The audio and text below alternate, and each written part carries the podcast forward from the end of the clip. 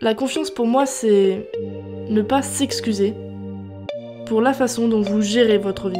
Juste être capable de prendre des décisions et de s'y tenir, sans se soucier de ce qu'on pourrait penser de vous.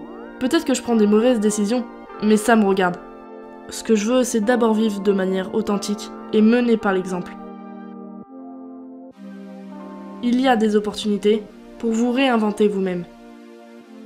Et surtout pour les jeunes filles, vous n'avez pas à choisir. Vous n'avez pas à choisir l'intelligence, vous n'avez pas à choisir la beauté, vous n'avez pas à choisir la force, parce que vous pouvez tous les avoir. Vous pouvez tous les incorporer dans votre vie.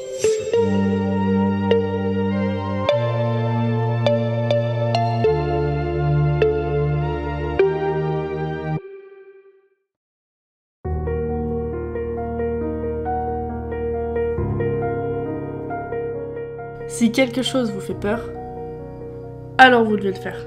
Vous devez l'explorer. Et la peur est une émotion très puissante. Et il y avait tellement de choses dont j'avais peur cette année lorsque j'étais blessée. Et... Comme ne pas pouvoir revenir ou... Exactement. Je vais être parfaitement honnête avec vous. Je lutte toujours avec ça aujourd'hui. Et quand vous êtes blessé, vous perdez cette confiance en tant qu'athlète. Chaque fois que vous êtes renversé de votre piédestal, ou simplement de votre chemin, et que vous êtes obligé de vous remettre en question, et de vous demander, entre guillemets, comment vous allez revenir là où vous étiez, c'est vraiment quelque chose que vous devez surmonter. Vous devez confronter et traverser les doutes que vous pouvez rencontrer.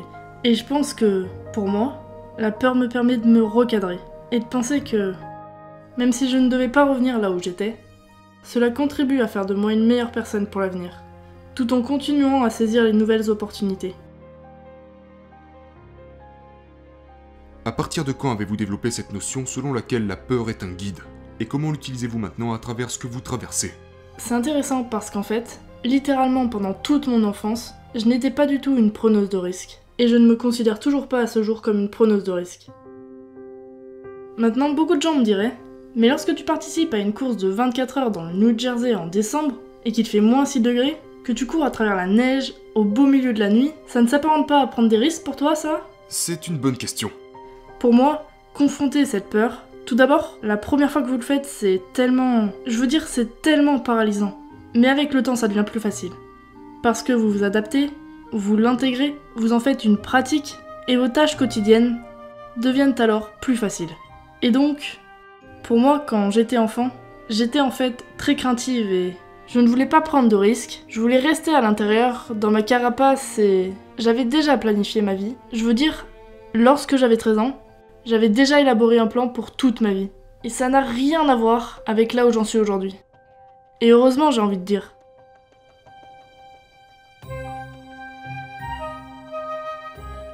Je pense que c'est à travers les expériences qui m'ont le plus mise au défi, et au fait de m'être dressée devant elles, d'avoir embrassé la peur, accepté la douleur, que j'en suis arrivée là aujourd'hui.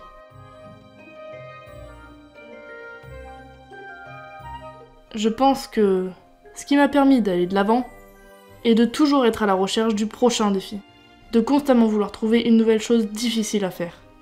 Et donc, quand je suis arrivée vers l'âge de 28 ans et que j'ai commencé à devenir, entre guillemets, une athlète professionnelle, c'était juste un nouveau défi pour moi.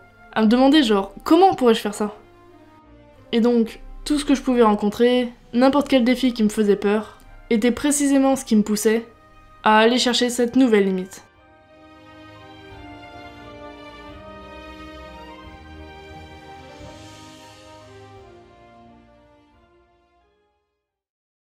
Je n'aime pas les appellations.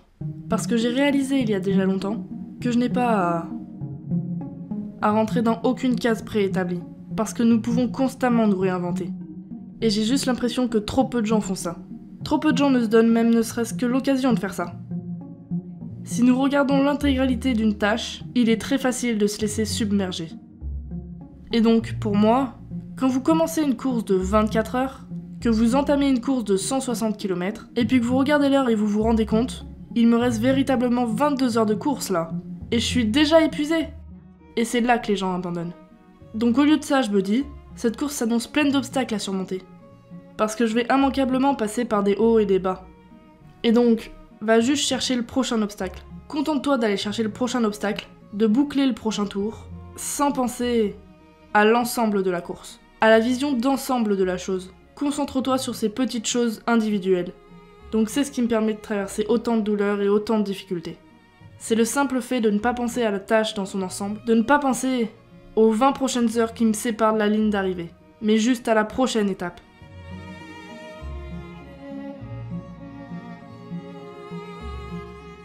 Avez-vous une certaine manière d'aborder la douleur? Du genre je vais traverser cette douleur ou comment conceptualisez-vous la douleur? Je me suis lié d'amitié avec la douleur. Je me suis lié d'amitié avec la douleur parce que je pense que la douleur est quelque chose qui nous enseigne constamment des leçons. Et donc, pendant une course, si je réalise genre, ok, je commence à avoir mal à la hanche droite là. Ok, très bien. Hanche droite, comment vas-tu? Et je commence littéralement à parler à mon corps et puis ensuite, je continue d'aller de l'avant dans ce processus et je me rends compte un peu plus tard que ça évolue. Il y a eu des moments où je commençais à peine une course de 24 heures et je commençais déjà à prendre une crampe au mollet. Alors tu te dis mais comment je vais tenir pendant 24 heures? Sauf que 15 km plus tard, c'était passé. Prête à m'attaquer au prochain défi.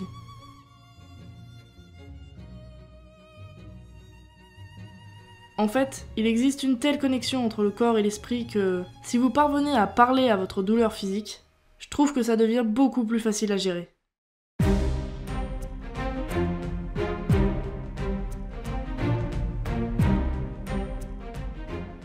Pensez-vous que la force mentale peut être cultivée? Je le pense, oui, absolument. Par quel processus? Pour moi, ça passe par le fait de faire des choses difficiles et d'oublier les solutions de facilité. Je pense que déjà, ces choses difficiles sont différentes pour chacun. Parce qu'on en revient à cette notion de peur. Et à partir du moment où quelque chose vous fait peur, c'est une chose difficile pour vous. Par exemple, j'ai réalisé très tôt quand j'essayais de devenir avocate, j'avais toujours cette idée que je voulais être procureur sur, sur scène et des choses comme ça, mais j'ai réalisé, je ne parle pas très bien en public. Et c'était un blocage pour moi. C'était horrible. Pourtant, je vous ai vu parler en public et vous vous débrouillez très très bien. Parce que c'est une des choses que j'ai développées. C'est une des choses que j'ai choisi de pratiquer.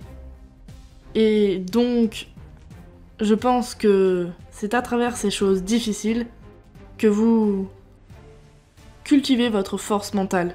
Et les gens disent Ok, mais comment puis-je en faire une habitude? Ou comment puis-je Comment puis-je cultiver la force mentale? Et la réponse passe par ce que vous faites. C'est en adoptant des habitudes, sans considérer l'option de ne pas les suivre vous, vous choisissez quelque chose, vous l'incorporez dans votre routine, qu'il s'agisse de vous lever 30 minutes plus tôt tous les jours, pour pouvoir passer la porte de chez vous et aller courir, sans même vous laisser le temps d'y réfléchir. Vous ne vous donnez pas la possibilité de ne pas le faire. Parlez-nous du fait de s'entraîner dans des conditions non idéales. Parce que c'est une des tactiques que vous utilisez, n'est-ce pas? Oui, c'est vrai. Donc, par exemple, quand il pleut, allez courir. Beaucoup de gens, s'il pleut, s'il neige, ils disent Je vais monter sur le tapis roulant aujourd'hui. Pourquoi? Vous savez, c'est facile, c'est ennuyeux. Euh, mais si vous...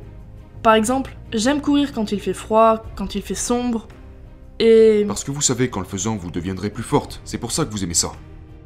Eh bien, il y a aussi ce côté où je me sens plus vivante. J'aime être en pleine nature, donc je me sens plus vivante. Mais je pense aussi que, oui, c'est, ça vous force à traverser des choses difficiles dans des conditions non idéales, qui vous aident indirectement, à cultiver la résilience. La résilience est un mot assez étrange parce qu'il implique tellement de choses différentes. Mais je pense avant tout que s'entraîner dans des conditions non idéales vous permet de cultiver votre volonté, votre dynamisme et surtout votre discipline.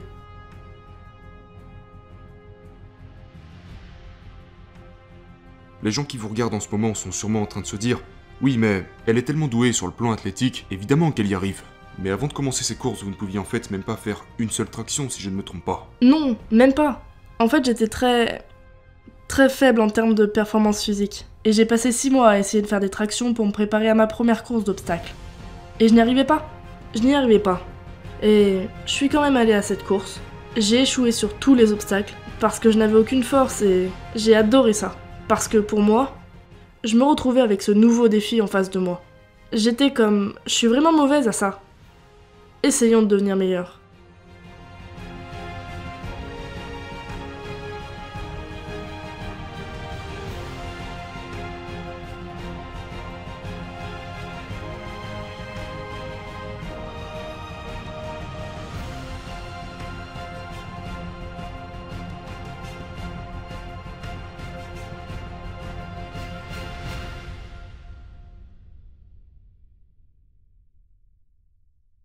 Je, je n'aime pas échouer.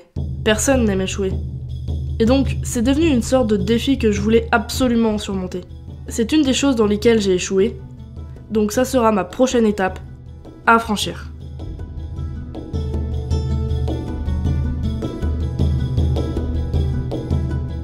Je pense que... Je veux dire, nous avons tellement de décisions à prendre dans la vie, et vous ne pouvez tout simplement pas les fuir. Et pour moi, les routines sont un bon moyen de soustraire une bonne partie d'entre elles, parce que les choses deviennent simplement automatiques. Et je me sens juste mieux quand... quand je sais que les choses sont planifiées et que je n'ai plus qu'à suivre le plan. Pour moi, c'est ça le pouvoir de la routine. C'est pouvoir se détacher de toutes ces petites décisions que vous devez prendre chaque jour pour pouvoir concentrer toute votre énergie sur les grandes décisions qui vous demanderont vraiment toute votre attention. Et éviter les questions du genre Qu'est-ce que je vais manger aujourd'hui? ou à quelle heure vais-je me réveiller?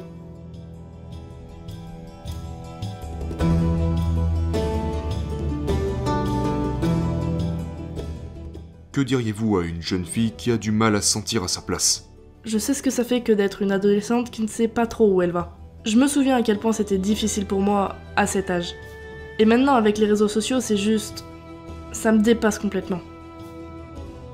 Mais je pense que, en particulier pour les jeunes filles, je vous dirais, ne vous limitez pas vous-même, ne vous étiquetez pas vous-même. Et Cherchez constamment à, à briser les barrières et repousser vos limites. Ne cédez pas à ce qui est populaire, car ce qui est populaire n'est pas forcément ce qui est juste. Donc, mettez-vous au défi physiquement, mettez-vous au défi mentalement, et vous savez, cherchez à briser ces barrières.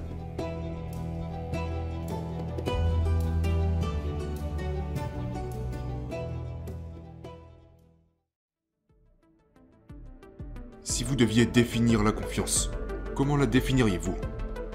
La confiance pour moi, c'est ne pas s'excuser pour la façon dont vous gérez votre vie. Juste être capable de prendre des décisions et de s'y tenir, sans se soucier de ce qu'on pourrait penser de vous. Peut-être que je prends des mauvaises décisions, mais ça me regarde.